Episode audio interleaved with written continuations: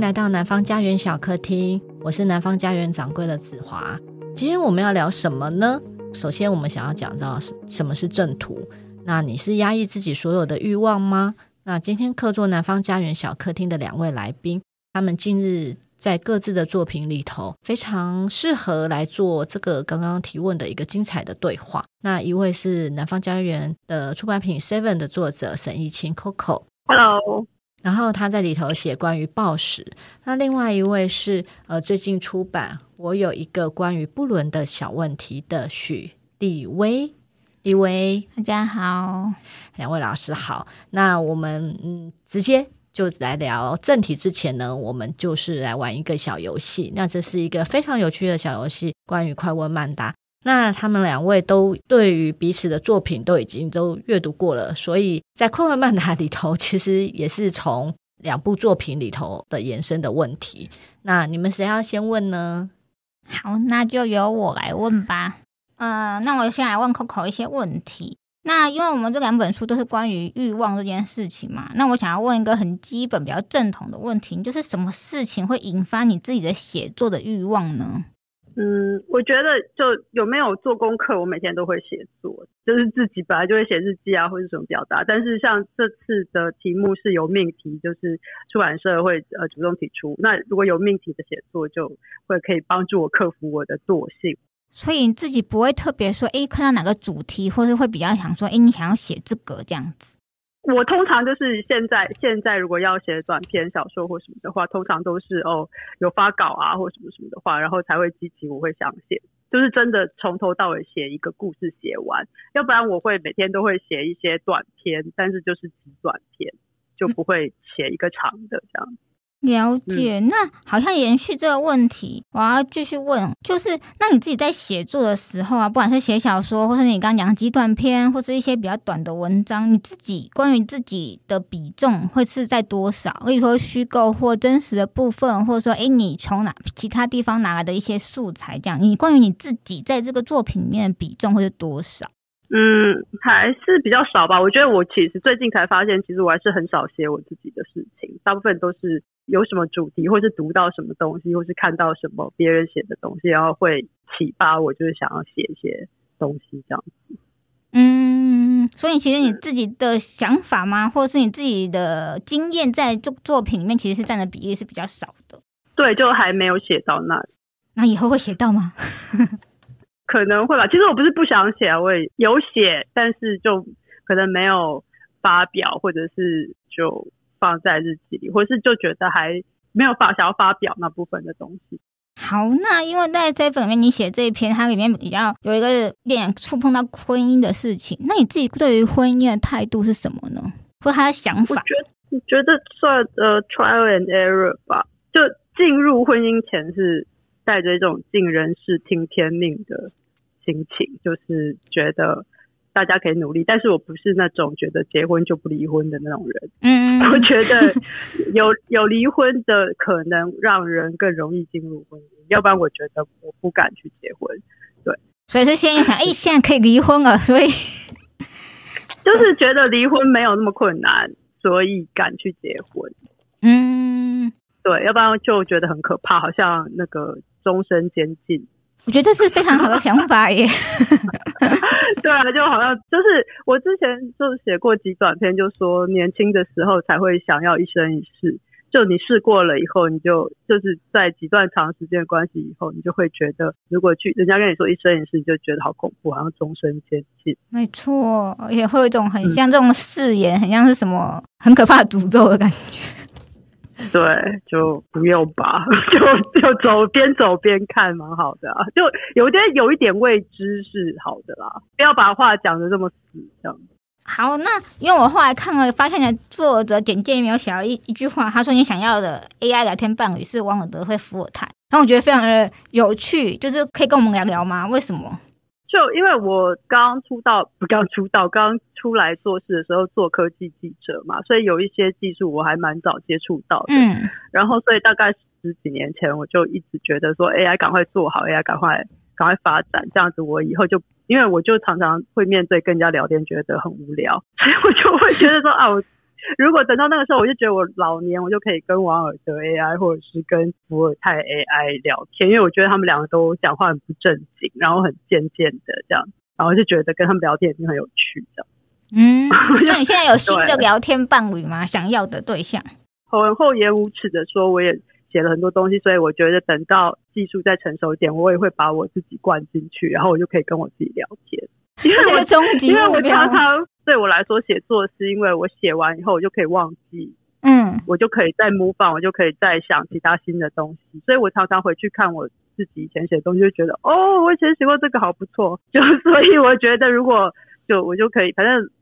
人随着年纪老去，记忆力也会变差嘛，所以以后还可以跟年轻的自己聊聊天，我觉得也是不错的。太好了，我觉得这个也是原来可以把自己灌进去，完全没有想到这个想法。我们都写很多东西的人嘛，其实以后就可以把自己以前写的东西全都灌进去，就可以跟自己聊天。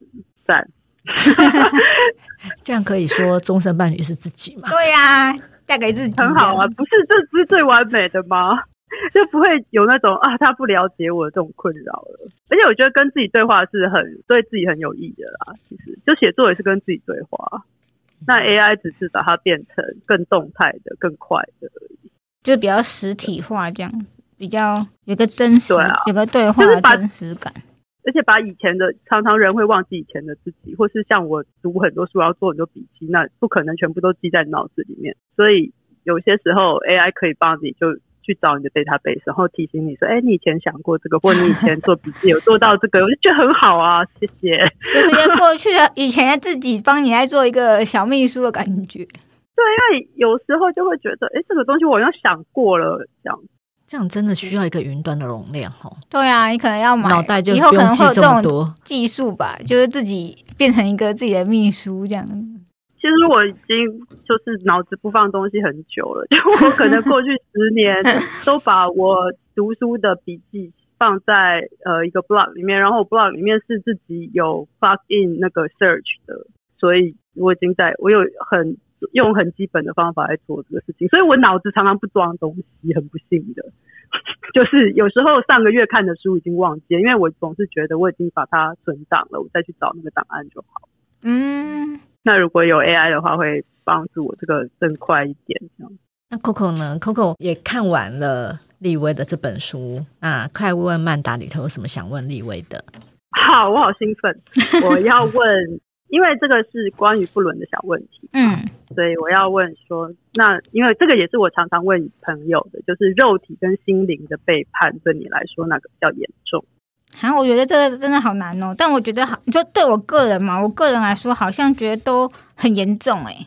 比如说你的丈夫来跟你说，比如说我的肉体背叛，但是我真的我根本不知道那个女的是谁，我连她名字都不知道了。或者是说，哦，他你发现他跟一个女生聊天聊得很热切，但你知道他们两个没有肉体关系。哦，那我会觉得好像肉体比较严重诶。肉体比较严重，我觉得我还要，因为我我觉得肉体是件很实际的事情哎，不知道为什么，我觉得好像比心灵交流更实际一点点。我觉得哎，因为肉体的你感受到的某，比如说我如果知道我的先生肉体出轨，我可能会马上问他说：“那有高潮吗？”这样子，我可能会马上问一些比较实际的问题，说说哦，那你有？色吗？这样子，会问很对对对，我可能会问的很细。可是如果是心灵背叛或者聊天这样子的话，或者说啊，可能聊到一些比较深层的事情的话，我可能反而会觉得有一点别人帮了我做这个功课的感觉。就是哎、欸，有的时候可能会需要跟一个工作，对对对对，他可能是一个情绪劳动吧。我觉得对于夫妻之间或者伴侣之间，有的时候这种聊天其实是对对方来说，有时候是一种劳动，情绪劳动这样子。可是如果念就读到那个什么对话历史，然后写读到你说哦，要是我太太懂就好了。为什么你这么懂这样？然后为什么我太太都不懂？就读到这种对话，不会觉得妈的，好像会。可是我 可能伤害也很大啊。对，可是我觉得这个好像是典型的男性，嗯、或者说一般呃，不要说男性好，好像是会诶心往外面跑的人会一定会讲一句话。就说啊，我的伴侣、哦、老套，没有没水准，那么老套。对对，我好像会觉得这个好像是一个很经典的台词，这样子，就是你旁边人不懂你，所以你要去做这件事情的这这感觉。好，他会讲这个了，所以还好，没有很伤害。对我，好像我我自己会觉得，因为我觉得肉体的背叛比较实际一点点，这样子，所以我好像会觉得这个比较严重。我问过这个问题，还问过蛮多人的。然后其实大部分女生反而会觉得心理比较严重，然后男生无一例外都是说肉体。然后可能我心里面住着一个异男，嗯，但女生也有说肉体的，当然对，嗯，但男生是非常在乎肉体的。嗯，好，那我第二题就是跟刚刚也是有关，就是你觉得背叛是完全不可原谅的吗？我觉得不可原谅耶，可是。我并不代表我会跟这个人分开，就是我可能就是你会嗯不原谅他，嗯，但是还是可以继续相处。对对对对对对，好像是这样。就是我我我可能不会原谅，但是还是可以相处，但是我也会记得这样。好，那很辛苦哎。对对，好像是一个一条条辛苦的路这样子。那你会做一些小东西来报复吗？因为不可原谅，然后心里想到就火大的时候，就会做一些小报复，比如说拿他的牙刷去刷马桶之类的。哦，我好像以前做过一件事情，就是、就是以前我的很很久以前有某个男朋友也是背叛了这样子，然后我就把我的那个洗碗巾倒进他的鞋子里面这样子，然后有一次洗鞋吧，没有没有，就是想要让他就是一个恶毒的动作，就想要他早上起来啊，赶着出门的时候踏进那个有装洗碗巾的鞋子里面这样子，他就很困扰。这还好，这还好，这还好，是不是有有更夸张的？这还好。对对对，类类似像这种了。那你觉得报复会让你就是稍微原谅他吗？如果他比较不开心或者有伤害到他的话，你觉得这会帮助你原谅他？嗯，我觉得好像有一度会觉得说它可以帮助到我，就是有一种爽舒缓一下，对对对对，就是一种爽化。喉咙痛吃个喉糖，然后凉凉的舒缓一下，但最后还是类似这种，对对类似这种感觉，就短暂的吧。可是好像还是会去做这件事情，哦、或者是说还是会觉得这样比较爽快，这样子。就是做五个这个小事情也不会。也治标不治本，最后还是不会影响你不原谅，还是你还是无法原谅他，只是稍微舒缓这样。对，好像是这样，就是你刚刚讲的喉糖的感觉吧。那哦，想问，因为我看到你主要都是用女性角度书写，就所以我想问一下，会不会想要尝试用男性的角度书写？我觉得好像就男性被背叛，嗯、或者男性被背叛。我觉得好像作为一种小说练习的话，好像应该要做这件事情。可是我自己本身好像没有这种写的欲望吧。OK，对。那最后一题啦。嗯，如果不做文学相关的行业，你会想做什么？这个可以天花乱坠，就不要想的，不用想的太实际。不用说啊，我还要去学二十年的医学，然后再干嘛？不用，就随便讲。但这个倒是。好像还好，因为我以前就一直很想，跟我一直跟我朋友说，我很想要去做救国团的柜台这样子，就是因为因为我觉得做国救国团是一个有很多课程可以学习的东西，这样子，就是它里面有很多课程，oh, 什么英文啊、缝纫啊，有各式各样课。然后如果去当那边柜台，我好像就可以在里面上这些课，这样就是我很喜欢上课这样子。Oh. 你是想要免费上课？对，我想免费上课这样，或者会觉得说，哎、欸，那好像是一个很多人会去那边学习，然后比较悠闲的一个环境这样子。不是为了想要去见人，所以去做什么电影收票员，是想要可以。大家进去以后，然后一起看电影，这样。对，因为我以前有很多，因为我好像有一两个朋友会做，有过做过这个工作，然后他们都会跟我说，觉得工作很棒，这样子。我觉得啊，好棒啊，好像，因为他们都会跟我说，他们坐在那边就会一直跟他们去上课啊，或者去写笔记啊，就觉得蛮悠闲的。我就很想要去上这种做这个工作，这样子。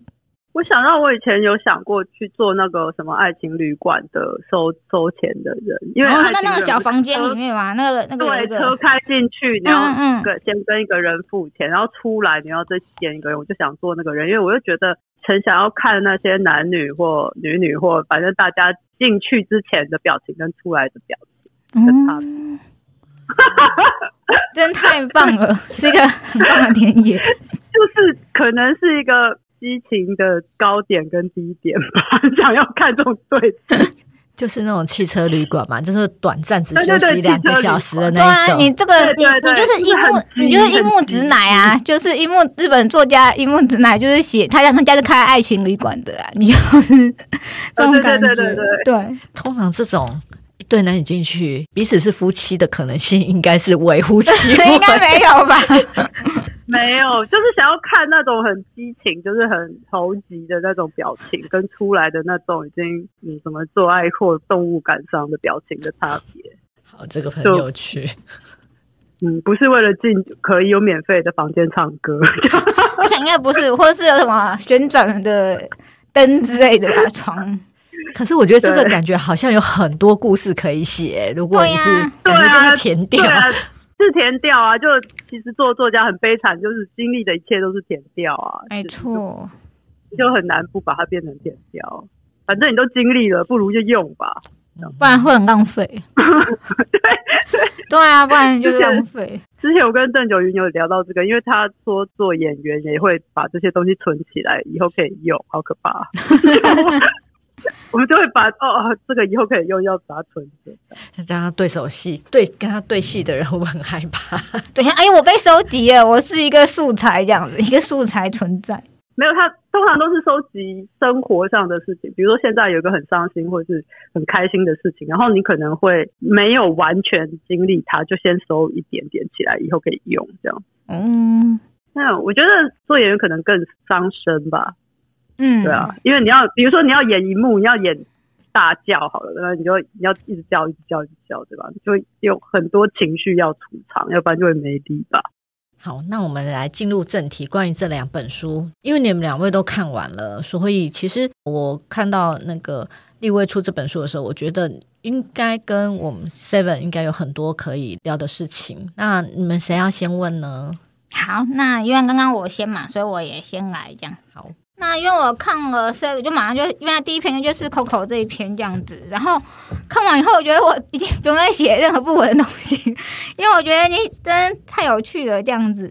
但我觉得我自己也蛮喜欢的地方，就是他从一开始前面大卫的这个梗，然后一直到后面才会发现说，哦，原来大卫是谁这样子，然后他如何在这这个小说里面运用暴食，就是吃进食，然后食物这件事情这样子。我觉得它是一个非常有趣的作品。这样子，所以我有点想要问 Coco，就是你是怎么看？但我知道，因为这个是一个设定的素材啦，就是设定的题目这样子。但我还是蛮好奇的，嗯、就是你怎么样看待暴食这个主题？那它是一种罪行嘛？如果是以这个小说逻辑来说，那你觉得它是一种什么样子的罪？你自己在写的时候，是怎么样去思考说把它使用在？因为我觉得它在这个暴食这个梗在小说里面是扣连的非常的密切的。你是怎么样去思考去使用这个罪行的？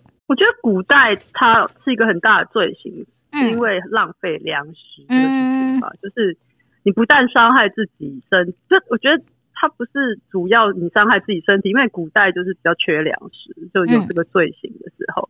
所以我觉得那更可怕，就是你在伤，你不是伤害自己的事情，你身体你是伤害了整个村落的人了，大家没东西吃，就被乱吃的感觉。因为现在食物已经比较，至少在我们生活的这个。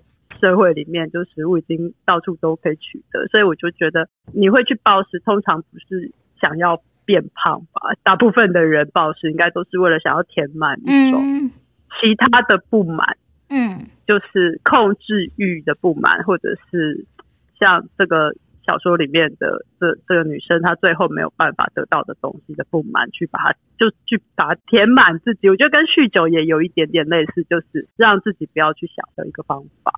那你自己在写的时候你，你呃会特别去想说，哎、欸，我要怎么样去使用这个暴食这件事情吗？没有哎、欸，我写作好像通常都是脑筋里面就会突然，就是脑筋里面会就等那个主角出现这样子，嗯，然后就酝酿很久。我大概从接到这个题目，大概到下笔，大概有一个月。就在脑子里面转一个月，然后真的坐下来写，又丢了两三个，然后真的开始写这个，大概也是一个月再加一个礼拜了，这样才发现哦，这两个主角是我想要谈的，是真的可以把这个故事谈完的这样。嗯，所以玛丽跟莎莉这两个角色是后来就已经不是一起浮现的这样子。就是我的短篇小说里面有很多玛丽跟大卫嘛，因为他们就是路人甲乙，就是好像。以前最常用的两个名字这样子，所以很多玛丽跟大卫，嗯，所以这个名字倒还好，就名字一开始就出现。那这次想要写一个同性，就两个女生谈恋爱的东西，所以才会有莎莉这样，嗯，就新的角色。对，嗯，因为刚阿玛丽跟莎莉，那其实我们后来看到小说结尾的时候，其实我觉得小说结尾是非常，我自己觉得蛮甜美的啦，就是它有一种，我觉得它有一种互相的陪伴吧，或者这种救赎的感觉。那我问，虽然他们是同性伴侣，那这样对你来说，它是一种你理想中的关系吗？因为他后来有说，哎，我会把你吃掉，我答应你这样子，即使他面对的可能是一个呃，可能没办法，比较没办法控制欲望，或者说，哎，他可能。陷在一种自己的幻觉里面，这样子一个对象，可是他还是会愿意接住他，或者会答应他某些事情。那这个是你理想中的关系吗？嗯，对，我觉得我我一直觉得这种长时间的 long term relationship 吧，它就像水上芭蕾。以前水上芭蕾叫做 synchronized swimming，就是其实就是同步的游泳，就是大家一直摆一起摆一样的姿势嘛。嗯。然后其实也不一定要碰到对方，可是大家都很相信对方在这个时候会做这个事情，所以就做一样的姿势。我觉得长时间的关系就像这样，然后长时间关系就是彼此都知道彼此什么时候在说谎，然后也不拆穿，就是他们有一种就是共识性吧，就是他们同时间的那种感受好像是变得很相同的频率是相同的这样子，就是可以互相负担的感觉。对，就是。知道什么时候他需要帮助，你就去帮助他；知道他什么时候会做错事情，你就去，也不是原谅他，你就去接受他，就是一种同步，对啊，同步性这样。因为刚开始当然就是讲求的是惊喜嘛，啊、哦，原来你会这样，哦，原来你不会这样，这样子。那、嗯、那长时间关系跟就是刚在一起的那种关系的差别，就是你已经很了解对方了，那你在这种互相了解里面达到一种共识。然后这种共识是很让你很舒服的，这样，嗯，所以他最后会说：“哦，我愿意吃掉你。”其实这两句话就是刚开始他们约会的时候，突然莎莉问他说：“你会不会吃掉？”就是他们其实都有点突然，就为什么会突然讲这个？可是到后来，他们已经达到一个共识，就是玛丽讲这句话出来的时候，他知道莎莉懂他在安慰他，这样，嗯。我很喜欢这句话，因为我觉得它出现两，就像刚刚讲的出现两次嘛，就是我觉得前面讲的还带着有一种欲望的感觉，因为吃掉本身也是一种某种欲性欲啊，或者说哎，我对你有好感，我对你有欲望的讲法。可到最后的时候，他在讲这句话的时候，已经变成某一种像刚刚讲的承诺或允诺的感觉，这样子。我就我觉得用了这两个，变真了，没错没错没错没错。我觉得在这个小说里面，然后因为吃当然就是跟主题是有关系的嘛，所以我还会觉得说，哎，他把这个。透过这样子的对话，然后把这主题表现的非常淋漓尽致，然后最后又反而又有一种说：“哎，我理解你，然后我愿意承担你，允诺你的用吃这个行为的感觉。”就是我觉得把这个进食食物这件事情做了很多不同层次的转化，这样。对，这个就是我蛮很喜欢这个小说部分。但我觉得好像他们其实也是某种负担罪行的感觉嘛，因为他是里面其实出现了一个被破坏的关系，就这个莎莉本来的婚姻是被破坏的嘛。然后我觉得有趣的点是在玛丽这件事情，就是玛丽还有说，诶，她觉得说她可能也是她不能阻止莎莉的某些行为，或者说，诶，她觉得她自己也是造成这种。状况的元凶有点像这种感觉，嗯、那你自己觉得这种被破坏关系是可以赎罪的吗？因为我觉得马儿有一点点这种感觉，这样子。那再来，你觉得这个人会对这件某些事情有罪恶感，比如说关系的破坏、承诺契约的破坏，它是一种天性吗？就是你会觉得说你对不起这个人，你必须要做某种补偿，这样子。先来讲罪恶感，好，其实应该反过来讲。嗯、好，就是我觉得。罪恶就是人，就算猴子，不要说人，就是猴子。有时候他们科学家在做一些实验的时候，发觉连猴子都会有正义感，就是连一般的哺乳类动物，可能猫啊或什么，他们也会嫉妒或什么，然后他们也有自己的，就是公平，他们也会有公平的概念。如果你一直给一个猴子，如果一个猴子做了一个。比如说他按了一个按钮，然后或者他转了一个呃，他做了一个动作，然后你给他一根香蕉，然后另外一个猴子你一直给他两根香蕉，然后第一个猴子看到了，他最后他就会拒绝再做那个动作。这就是一个连动物都会追求公平哦。嗯、那我觉得这种罪有时候是一个破坏了公平的感觉。那我觉得玛丽的那种感觉就是他自认他自己破坏了。这个公平的社会，其中的一些规律这样子，然后造成的一些混乱，所以他会去想要补偿。那被破坏的关系是可以赎罪吗？其实讲得很松的话，其实当然可以，因为他就是他可以对他更好，或者他可以用各种方法，当然不会完美。就是我不可能把你失去的东西还给你，但是我可以给你其他的东西。我觉得这是一定可以做得到的，如果人愿意做的话。虽然没有 A，但可以给你五个 B，好吗？那你如果硬要追求 A 的话，那那就没办法。但是可以用其他方法去补偿啊。所以这种补偿感是你在小说里面想要透过玛丽这个角色去呈现的吗？因为玛丽其实她刚开始就是她是一个享乐主义者，她去追求莎莉的时候，她只是一时的，她没有想到后面这么严重的，她没有想到莎莉的家庭，没有想到家里的小孩，她可能只是觉得她就是喜欢莎莉，然后但是莎莉反而是她回应的很强烈，所以她有到最后她有点控制不了这个局面，她也不敢跑掉。他也不是真的很爱他，因为中间他有跟莎莉分手嘛，就莎莉跟他说，我不能再这样子，我要跟你分手。所以玛丽有说 OK 好，莎莉就觉得算了，然后他也没有追求，是莎莉放不下，所以莎莉有回头了，然后有，但是玛丽还是会当然会觉得，因为莎莉后来当然就反应很强烈，对他失去而无法寻回的东西反应很强烈，所以我觉得他最后已经那已经不是爱情了，已经开始变成对家人的一种愧疚了。就是他知道自己做错事情了，所以他必须去补偿。就是我觉得好像他们其实是本质上是完全不太一样的人这样子，可是后来有点像慢慢互相被在恋爱中慢慢被彼此改变了这种感觉。对，就是他们变成了对方。对，没错，没错。应该说他们越来越像对方。对，但又不完全是，但是影响对方，至少在吃的方面。对，因为我后来就觉得，哎，玛丽好像本来觉得就像你讲的是享乐主义者，可是他后来竟然变得这么疗愈嘛，或者负责，对对对，变成一个欧巴桑，他变成一个穿紫红色的欧巴桑。没错没错，我想，哎，怎么这落差变很大？他以前就是个帅 T 这样子，超帅，然后到处都是一个渣女，然后结果后面就变成这样。但我觉得这个很人生啊，就是是一个很非常人性，或者是人性的选择，或是一个很自然的人生的变化，在这个小说里面所呈现的。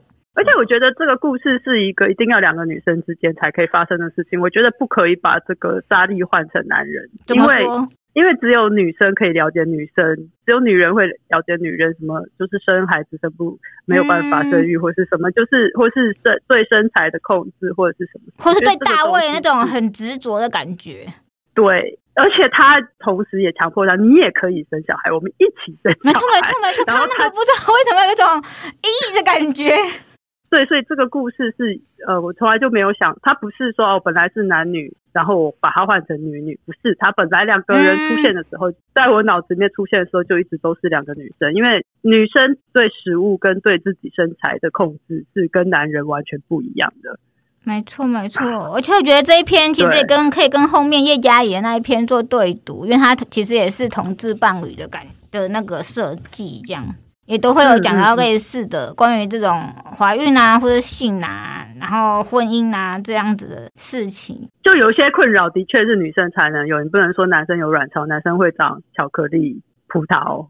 各种的囊肿，没错 没错，就是我觉得我觉得男人的问题，因为我觉得这种写法都是很女性的写法，就是这种烦恼或焦虑，或者真的是生命里面会碰到的状态，这样子都是非常女性的。那就像影响的一样，的确就是女性跟女性之间比较可以了解这样子微妙的这种心境。好，那接下来问题是，那因为暴食它里面里面其实也出现大量一种身体的变形，它进食，然后它里面有一个想象的怀孕的感觉这样子，或者说，哎，它这个食物其实是会讲说，哎，这个是这个小孩大卫要吃的这样子。那你自己有身体的焦虑吗？你会就是对于身体有什么想法呢？嗯，我之前有说过，就是为什么会选这个主题，是因为自己有这个经历嘛。但其实我是完全相反，就是因为。其他的主题，我觉得我都写过，或是比较能想象，嗯、然后反而是这个我最难想象，所以我就想挑战。但是你说我完全没有身体焦虑吗？因为我看了这个问题的时候，我就看了很久，然后想说身体焦虑，身体焦虑，然后可能不想还好，一想就会焦虑。我觉得这个就是这样，没有一个女生是没有待业过的。至少我认识的没有一个女生是没有想要控制自己吃饭，或者是控制自己身材，我没有遇过了。嗯，就多多少少在人生的某个情况里面都会做这个事情，这样子。那所以那个变那个问题就变成怎样才算焦虑这样子。然后我后来想到，觉得我应该没有焦虑，是因为我就想到说，如果今天我去温泉就男女共浴的温泉，然后遇到我前男友就前任的话，嗯，我觉得完全没问题。我觉得我对我自己很 OK，很自信，我也很开心的走到他面前，这样去跟他打招呼，哎、哦，嗨、欸，看一下我现在变这 样，所以现在是好的 状态，这样子。对，就是我没有，就当然跟以前不一样，但我也不会有焦虑，我就觉得这样蛮好的。你设计，你设定了一个非常重要的情境，所以我觉得每个人都可以想象一下，来 test 一下自己对自己有没有身体焦虑，这样真的可以用这个情境来测试一下。所以我想应该没有。对，好，那最后一个问题，那一样也是跟小说里面有关的。那自己想象的是，你想要被吃掉，还是吃掉谁呢？如果是在关系里面的话，是真的吃掉的话，就。因为小说里面有写我食我的食欲带着爱情嘛，嗯，那其实我觉得我的反过来对我来说反过来是一样，就是我的爱情也带着食欲，我觉得很喜欢一个东西，你就会很想把它吃掉，就不一定是什么把它切开，然后把它的皮肉吃掉，但你一定会想要把它吞掉，用各种方法想要你知道抗顺它这样，像你看猫很可爱，就会想要。吃掉他的头之类的，嗯、人类会有这种原欲望哦，嗯、就是想要拥有，用各种方法拥有对方。所以我觉得被吃掉或吃掉者，也许可以把它转换成，就是你想要被爱，还是去爱别人这种感觉吧。但爱嘛，我觉得好像更好像更更肉更原始一点嘛。对，更更肉质一点，就是我现在就想要他这样，把他压在地上，然后占有他。嗯嗯嗯。对，就爱有时候太大爱了，就没有想要占有他了，就想到爱的困扰，是不是？觉得太累了，对，就没有胃口，没有胃口，想到回家要想到回家要减肥啊，我不想吃了。那你所以你是想要被压在地上，还是压把谁压在地上这样？我我都可以啊，被吃掉或吃掉别人都欢迎，都欢迎，就是就是，总之是有一种这种行为，有遇到都欢迎这样。好啊，那 Coco 呢？Coco 对于立威的关于不伦的小问题，有什么想要问他的呢？我还蛮想知道，因为我觉得，嗯，就像刚刚说到公平或是犯罪的问题，我就是犯罪跟不公平有一点点连续这样子。因为在在像在其他部落的话，可能人家没有一夫一妻制，就不会有公不公平，外遇也没有公不公平，也就不会有犯罪的感觉。这样，或是有一个如果有个部落，大家吃饭本来就吃很多，然后本来就要吃到吐，那你吃到吐，大家也不会觉得你犯罪了。这样子，嗯，所以我还蛮好奇，你这个界定，就是你第一次感觉不伦这个概念，大概是什么时候？嗯，我觉得好像是我开始有在读各种小说的时候吧，或者是说一些，我觉得因为我是一个。一般社会长大的人这样子，对，所以我觉得我接受到那种善恶啊，或者公不公平的概念啊，好像都是一就是比较基础的这样子，就是诶，别人就会说啊，你这个事情是偷情啊，是不稳啊，然后他就是会被 关起来啊，或者他是会被人家丢石头的啊，这种感觉，对对对对，好像社会版。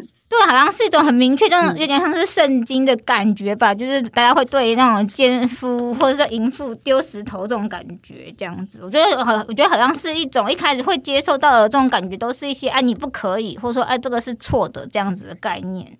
从你的小说里面就可以看到，说其实你也在思考这个界限，就是已经没有小时候这么清楚了，对吧？对，就是因为我常常会觉得说，哎，像这种概念，我觉得在文学里面，或者在不管或是社会新闻嘛，就我们当初大家接受概念，好像都会变成两种，一种就是说，哎，那第三者就是该死啊，或者说，哎，不管的人就是要被。浸猪笼啊，或者像这种比较典型社会派的概念，可是我觉得在文学里面，另外一种好像就是它会非常的浪漫化，或非常的梦幻化，嗯、就会觉得说，哎，他们就是一个很悲惨的恋爱，然后他们可能最后会分开，然后但是你就会在这里面谈一个很轰轰烈烈的恋爱这样子，或者他有一派的可能就会是像那种呃，因为日剧里面常会有是说，哎，他是家庭主妇，然后很不伦，对对对对，他想要解放自己这样子，女性解放这样子，嗯、对对对，所以他会去做这样子的事情，就是他在婚里面不开心。啊，这样子，就是我觉得他好像会变成一种两种的极端，一种就是说，哎，你既然就是违背了社会 上扬风俗这样子，在新闻世界里面一般人的观点，但是在文学里面，又好像会变成说，或是在一般的故事里面，就会变成说，哎，这个好像是非常浪漫，带着悲剧色彩的这样子。那我觉得这两种真是超级极端，一边会说会在那个呃台剧里面被赏巴掌这样子，对，像犀利人妻那种感觉、嗯、会被赏巴掌这样子。可是另外一边就会变成说，哎，它它是一个充满浪漫色彩的这样，然后大家会一起甚至会去殉情这样子的一个想法。所以我觉得他好像是在两种的光谱上面极端，然后我就一直在想说，那他是不是有一个中间地带呢？就是他是有一个不是偏那边偏那边，他就是一个人去思考说，哎，这个不稳到底的问题到底是什么？然后他对自己的想法是什么？然后他如何去看待他自己碰到这个关系的这样子的一个小说，这样子，我自己想象的比较会是这种感觉。你觉得小说的价值就在这边吗？因为如果不轮到你的话。大家都是可以很轻松的说啊，你不应该这样，你应该这样。结果轮到你的时候，嗯，完全不一样。那我觉得小说应该就是一种去经历了别人所描述的东西的这种过程吧。对啊，所以就蛮蛮想要试，对 对对，就说这样子，就蛮想要试试看这种写法的吧。就是说，哎，那它会变成什么样子的作品？那再提到就是成人的不伦，是不是一定要跟性有关？我们刚才提到的所有的小说，日本的或者什么什么，其实都是跟性有关。他们的外遇都不是纯纯心灵外遇，而不是什么心灵出轨这样。少年维特的烦恼不是这种什么剥橘子也不开心的，就是很非常实际的烦恼。对，我觉得好像我自己在写的时候有点想，也也在想这件事情，想说，诶，他们一定要上床吗？或者一定要有肉体关系吗？但我觉得可能是我自己的限制吧。我觉得说，那这样他好像他们没有发生任何事情，所以我觉得没有肉体的这种汗水淋漓，或者说没有这种比较情欲方面的状况，好像他就会变成一个就是嗯，只是存在在心里面的一种什么很柏拉图式的感觉吧。对，我觉得好像他当然是可行的啦，然后你也不能说他不是出轨或不稳这样子。可是我觉得他好像就少了一点什么东西，可能如你说的，他好像就是会变得比较比较纯爱一点吧。对对，我觉得好像我们一般讲的纯爱就会走这个路线，这样就他们没有发生任何事情，可是我我愿意为你牺牲一切这样子。可是我想讲的好像就是完全是反过来的，即使我们付出了肉体跟感情，我也不一定要为你牺牲一切，就是他是跟纯爱反过来的这种感觉这样子。嗯，对，所以我觉得，如果以这种逻辑来说，我自己就会觉得说，哎，我在写这个小说的时候，好像就会希望它还是跟性有关这样子。但我相信，应该成人不文，应该有些是跟性无关的啦。可是我觉得它好像就会变成纯爱，就会变成比较纯纯情的感觉嘛，这样子。那如果比如说有一个朋友来跟你讲说，他一直喜欢这个人，一直喜欢这个人，但是他们一直都没有任何动作，你会不会感到腻烦？好像会觉得在干嘛这样子，对，好像会觉得哎，怎么什么事很不幸的？我觉得中年人就会觉得你在干嘛？对对对对对对，好像就觉得说哎，没错没错，好像会觉得很浪费时间吧？Hello，对对，好像只是聊天而已，就不要来告诉我了，谢谢。没错没错，好像哎，好像没有，现在没有剧情，不用，我没有想要听这个这种感觉。果然是成人的那个不太一样。对呀。就其实，在小说刚开始的时候，嗯，我就已经觉得，哈，他们还在讨论吗？就我已经开始，哈，什么啦？这前面为什么要有前面？这是什么？就已经会有这种问号，然后就会觉得，我自己为什么变成这样子？想问一下，你觉得人为什么会背叛？我觉得这个真的是好难的问题。我觉得，与其说我们为什么会背叛，不如说我们人为什么不背叛？就是我觉得，是不是遵守某件事情是违反人性的事情呢？是不是不背叛这件事情？本身也许就是违反人性的，所以我们其实会觉得不背叛是高尚的，就是我们不做某件，例如说我们很正直，我们很守信，我们很守约，我们会觉得说，哎，这样子的人很棒，我们很崇拜这样子的人，这件是高尚的。也许反过来就会觉得说，那因为我们一般人其实做不到这些事情，这样子，就是我们一般人会想有一些小奸小恶，或是想要偷吃，或是想要溢出边缘，因为觉得背叛某种程度它是离开了你所在的位置嘛，就是那个圈圈在这里。里面有一个对对对，身份被框住，然后偷情或出轨一样嘛，它就是逻辑都是一样的，就是你要离开这个位置，去到别的地方去，等于说你溢出了你原本的框架里面去做这件事情。但这件事情是不是也许它就是一个人的本性呢？就像刚刚前面就讲到欲望这件事情，它因为被欲望驱使，所以去做这些他想要拿的东西，这样子当然就是离开了他原本的身份，然后或者是某种规范。所以也许这个我自己会觉得说，诶，他也许他就是一个。人性的部分啊，就是与其问说为什么会背叛，不如说说，呃，为什么你不会背叛？我觉得这个也许就是这种比较高尚的人性的情操，也许它是本身就是违反人性的，所以我们还会崇拜或向往这样子的存在，这样子，就是我们在追求一个反人性。我我觉得好像是这个样子，因为我们自己做不到，所以我们会希望某个人、某个 model，或者说某个偶像的人，我们他们是可以做到这件事情的。这样，那也也许有些人不做这件事情，只是因为他没有碰到机会而已，也可能是这个样子。但这个小说里面的男主角好像也没有付出任何代价，嗯、他好像虽然仿佛假性跨出了他的框框，但其实他也很小心，所以他完全没有跨出这个框框的感觉。他已经，他只是在这个框框外面多做了一个好像广告时间。嗯，因为这个小说里面的重有有个地方就是查理是有他自己的规则的，大家是在查理的规则上面去走的这样子。嗯、是诶，我看的时候就会一直。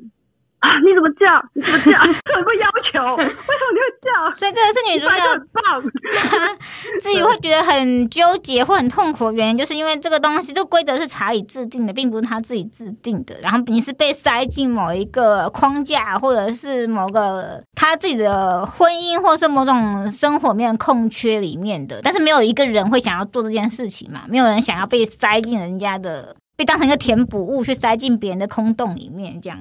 就对我来说，这个女主角还是非常的。虽然她最后有有写这个文章，但是我觉得她在整个过程中还是非，或是她有做一个擦边球，好像比较靠近他们的生活。但整体来说，她还是一个非常乖巧，她愿意遵循查理的游戏规则，这样她没有觉得为什么我要遵循你的游戏规则。那你觉得这是她是害怕吗？他是因为恐惧而不去挑战他的规则，就是害怕失去这段关系，还是他只是本能性的好学生型的，或者是小时候受规训的，所以不去挑战这个规则？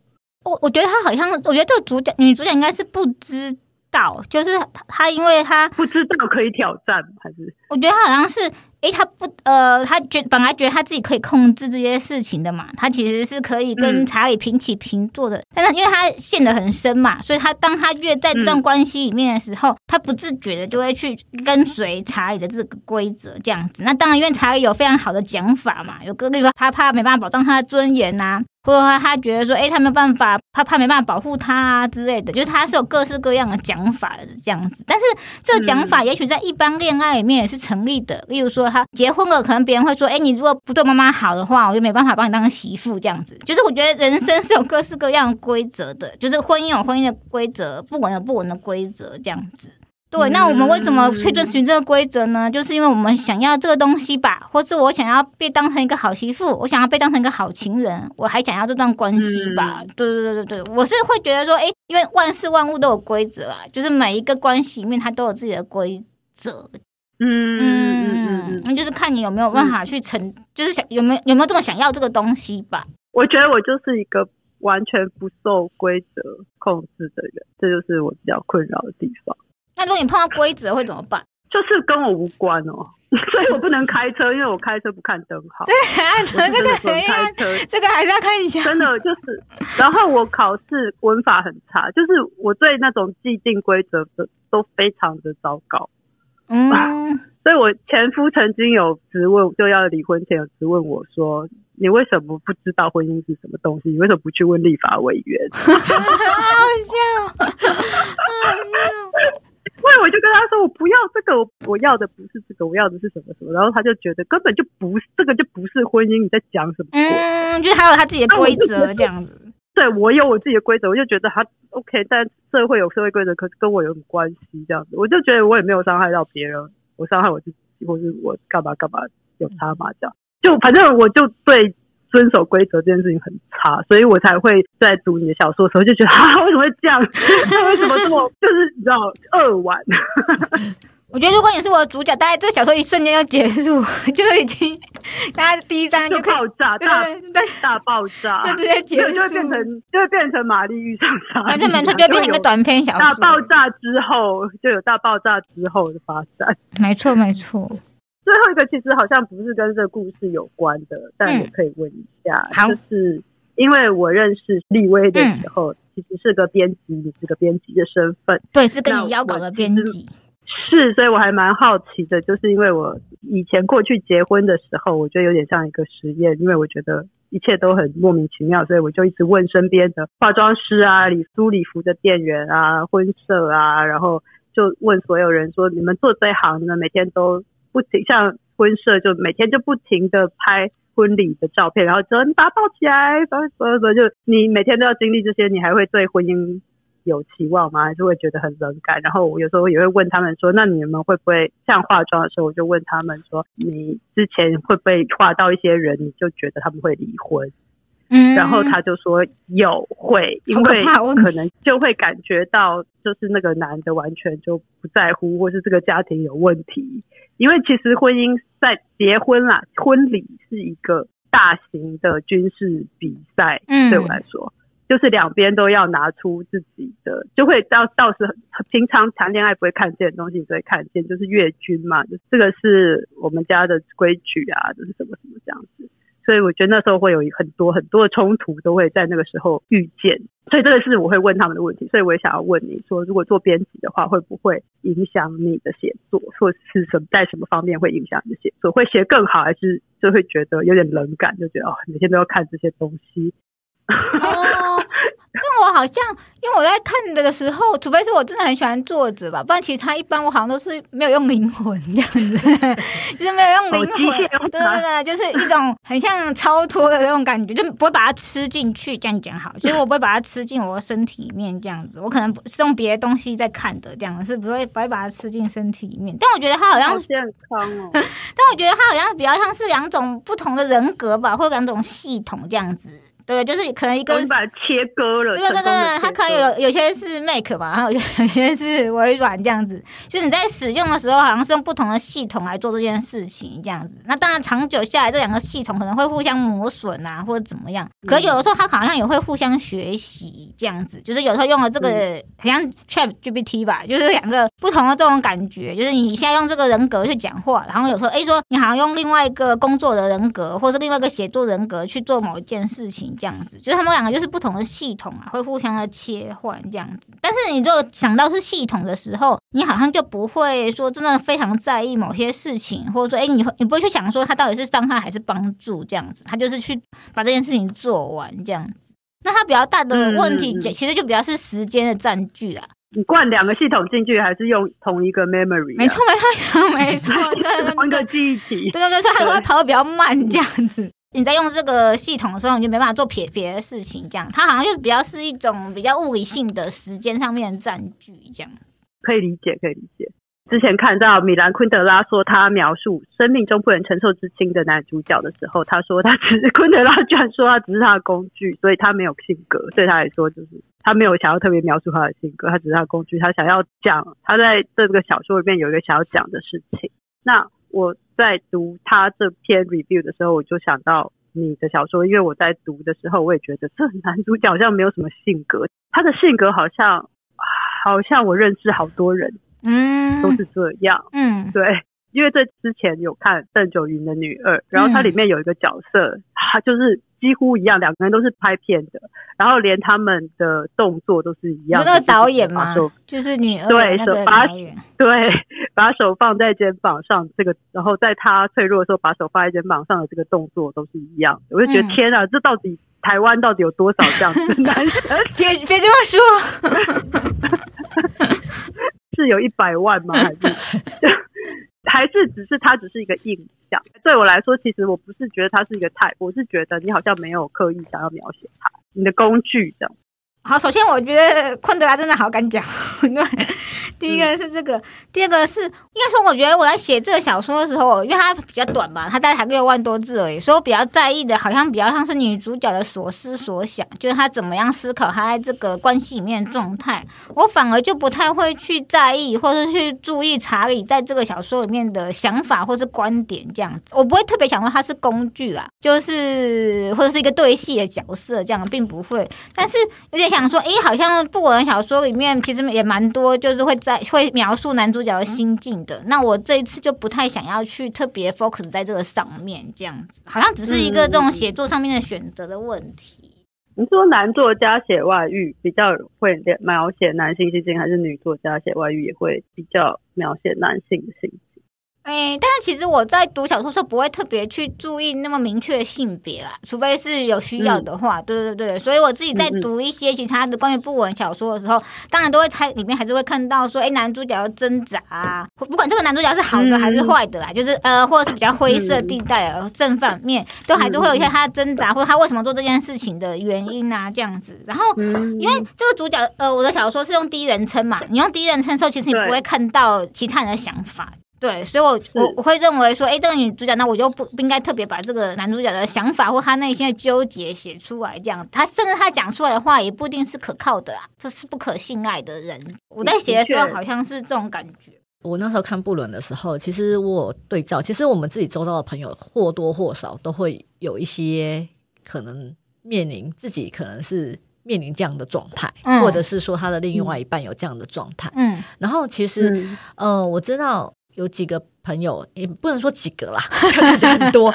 就是说，呃，他会觉得说，呃，是男性，他会觉得说，哎、欸，他会外遇，他不伦，可是他不觉得，他会觉得说，我也没欺骗你，哦、就是他觉得说我，我，我，我外面的那些女朋友们，我也没欺骗你，你也知道我是在婚姻状态。可是你们就是愿意前仆后继的，就是一个、两个、三个一直来，对对对。然后他也会讲好说，反正我就是，你像人家说，就是情妇是没有假日的，就是你没有节日跟假日，就是说，因为你的外遇的对象必须回去陪伴家人。没错没错，这个也是一件很一个人会必经的状况，这样。对。然后呢，我觉得我就是那时候就很好奇，因为跟我讲这些男性，我是想说，哎，他可是他会觉得说我是。带给这个女生，不管他是她的第一个男朋友或怎么样，他就会觉得说，我至少给你带来一个你对爱情的想象。他觉得至少你跟我在一起是你可以看见爱情的美好，这样子，不论他是不是已婚的状态。嗯、然后我心里都在想说，啊，那那些女的呢？会。对，然后我就会觉得说，那些女的状态呢？嗯，就是我觉得那小峰的小说里头有。我这作为第一个第一人称，他是有带入一些，他有把他的那个写出来。可是我会觉得说，因为每个女生的的想法一定不是不一样，我总不能去问那些朋友的 女朋友们。对，就是我我自己会觉得说，如果是现实的状况啊，我当然会觉得说啊，大家自己可以接受就好了这样子。可是我觉得像这种状况，它还是会有一种未接的差别吧，或者说啊，以被保护的。然后或是没有被保护的状态，这样子。那这个状态，它其实像刚刚子华讲到，就碰到节日啊，节节日假日也是一个被限制的状态嘛。因为你在婚姻里面，不像不管你是愿意还是不愿意，你就是要必须去假日要陪家人啊，会去履行一些责任。那这个其实就是在第三者在这个关系里面是不会获得的，也是永远不会获得这个状态。那你愿意接受吗？还是其实你不知道你会发生这件事情呢？这样，或者你以为你可以接受，但是其实不行。就是我觉得这个就是在关系里面一些很微妙的地方，蛮好奇这个妻子知不知，就妻子知不知道？因为也有一些是妻子是知道的，但是就是对，我也很好奇，有的是知道的，有的是不知道的。对，但是知道的话，嗯、他又是用什么方式去容忍这一切，或者说，哎，我也去外遇一下这样。对，那这样的话就请容许妻子也外遇。这个就是，嗯，至少我自己这边问到，我觉得男人。虽然自己会外遇，但是他们也并不会因为这样就容许自己的外遇对象还有其他对象。他并不会说哦，因为我也是外遇，那不然你也是有可以有别的对象这样子。对，你也可以去。通常都是会还蛮，就算发现对方有想要找其他对象的状态，就已经很不开心。那这样就不公平啊！对，我觉得在这个上面是不公平的。嗯。因为我觉得男人还是最，他们心里面都会妄想女孩子是深深的爱着他们啦。如果你是小三，你爱着我，因为他其实就是在家庭里面有获得不了的爱，所以去外面找。那如果小三也没有给他就是 attention 哦，注意力或什么的话，他就会很伤心吧。对，因为我觉得其实就是对我来说，男人还蛮单细胞生物，就是他们要的东西是很简单的，没有像女孩子这么复杂。他们要的可能就是爱、注意力、听，就是哦，然后被崇拜，给他拍手、拍手、拍手，对对对，拍手。你讲一个笑话，就是你讲第一句，老婆已经觉得 Oh my God，不要再讲，已经讲了五百次，但外面就轰。拍手，这样讲给别人听，这样很需要，很需要，对啊。反正如果他发现哦，这个女生对我拍手，原来她只是喜欢拍手的女生，那其实就会受到很大的伤害。我觉得这蛮有趣的耶，不知道为什么这种喜欢拍手的感觉是被敷衍吗？对。嗯，其实男生女生大数据来说啦，大家要的东西都是差不多，所以才会有很多女生喜欢同一个男生，跟很多男生喜欢同一个女生。嗯，因为大家要的那个东西在大方向是一样的。女生是想要一个很会讲话，然后很感觉会很很浪漫啊，很会什么都很懂啊。然后男生要的其实就是一个拍拍手部队的，耶，yeah, 加油，棒，你很棒，没问题，就是哦，你受伤了，来我这里，我安慰你，棒。让他逃避外面残忍的世界的一个地方，这个拍手理论真的是真的也发明了一个拍手理论，这样子非常有趣。啊，这并不是，这不，这没有很新，大家都知道，大家都知道，女生只要好，我不懂，好棒哦，就是比较让男人比较容易放松，因为男人是像维勒贝克讲的，男人是生活在一个猴子的世界嘛。他们的生活是非常辛苦又痛苦的，因为他要一直跟人家竞争。猴子的世界就是你往上，大家都往树顶爬，然后往上面看下来都是笑脸，下面看上去都是气眼。就是男人就是生活在这样的世界，所以他们如果看到母猴子，只是希望需要拥抱啊、爱啊、毛毛啊、抱抱这样。然后，如果母猴子也对他们很凶狠的话，他们就会很痛苦，然后就会掉开始掉毛，然后就会很不幸，这样就变成一个不幸的男猴子。猴子从我们今天开始，如果一开始就出现到最后结束，感觉就是如影随形，非常呼应。好啊，那最后请两位推荐跟本集主题相关的书单。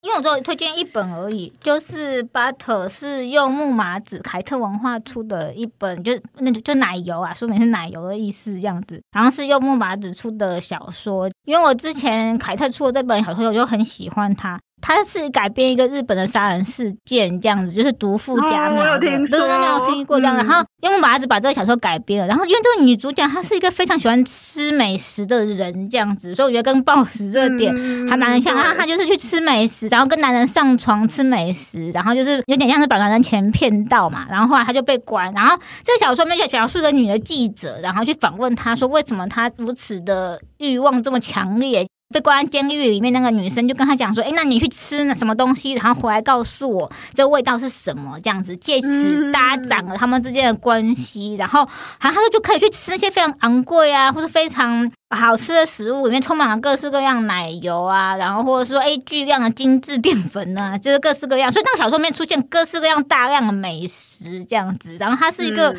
我觉得它是真的也是跟暴食非常接近的一个这种小一一个小说。它在里面讲说，哎，那他需要男人就带他去吃好吃的东西，当时因为他那个女生心里面有一些匮乏的感觉嘛，所以他但他非常强烈的去描述这种肌肤的感觉，那种例如说奶油拉面里面那种油脂的香味啊。嗯其实我觉得那个东西把食欲跟色欲写的非常的精准跟到位，这样子。那我觉得这个跟这次主题还蛮有关系的。其实我觉得这真的互通的，就这个欲望、嗯、对食物的欲望跟可能都是享乐主义者吧。因为我常常跟人家说，如果你要找最好吃的东西在台湾的话，你就找那个红灯区附近的东西，因为我觉得嫖客就会吃东西。嗯，对，这就他们的欲望好像是相连的。对，他们就会很会追求，就就是享乐。不会放过这个机会。那我推荐其实就老套，就是安妮艾诺的书喽。因为我觉得我最近在看他的什么《季无非彻底看透的一切》沉沦 Getting Lost，然后沉沦他是写成一个把他的一个日记写成一个小说，哦、对。但是他后来他其实又出了。他后来又呃呃，沉沦是小说，然后 Getting Lost 好像我忘我不知道是不是同一个，但有一个是日记版的，一个是小说版。对对对对。那其实我看完小说版，我觉得还好，但看日记版我就感觉比较强烈一点，因为他的确是当时就写下来，就每一天每一天这样写的日记，我会觉得哇塞，就他是一个原欲非常强的人，很难得可以看到这种哇，就是让我觉得大脑又被打开的感觉，这种女作家。嗯，因为我觉得一般的女作家都是，就是以前也会觉得写得很好，但是她写得很好是非常精准，跟非常的像什么呃钢琴教师那个奥地利女作家，你会觉得她写得非常精准，然后非常的也是非常的爆裂。可是他那个都是控制的很好，但是我觉得安妮艾诺是完全就是他把自己就是很勇猛的丢出去，就每一次有机会他都都没有放过这样。没错，也他没有什么年龄啊或身体的限制，哎，他就是完全把自己很勇猛的展开这样子。对，每次看的时候我都觉得非常的舒服，就很勇敢、舒服这样，就觉得嗯很好。对。然后我觉得你一定要先有欲望才可以去，才会有食欲啊，才会有情欲。因为我觉得呃有时候压力啊或什么或者是什么身边的人的眼光或什么吧，反正到中年以后就会慢慢的就是你就觉得感受力慢慢降低。嗯。然后没有人鼓励你再可以感受这样子，就觉得中年不应该再感受了吧？但其实不是啊，我觉得应该可以感受更多，因为你已经有前面的经验了，只是你要不要再把这个经验拓宽。我们真的相爱吗？我们还相信爱情吗？你是可以为了爱可以做到什么样的程度呢？那什么才是爱的极致？那当欲望不满足的时候，我应该是压抑或是不顾一切？那我要用什么样的方式来填补自己的欲望？那今天就是很开心，因为其实呃，Seven 录到今天是第五集嘛，然后其实我们一直很想跟就是立威他出了这本小说，其实觉得很想终于满足到我们想要跟他这本小说做一些对话。那今天非常感谢立威跟 Coco 沈一清，谢谢谢谢。南方家园小客厅固定每周四更新，最新讯息请见南方家园脸书跟 IG。如果有任何想法，欢迎留言讨论。我们下期见，拜拜。拜拜。拜拜。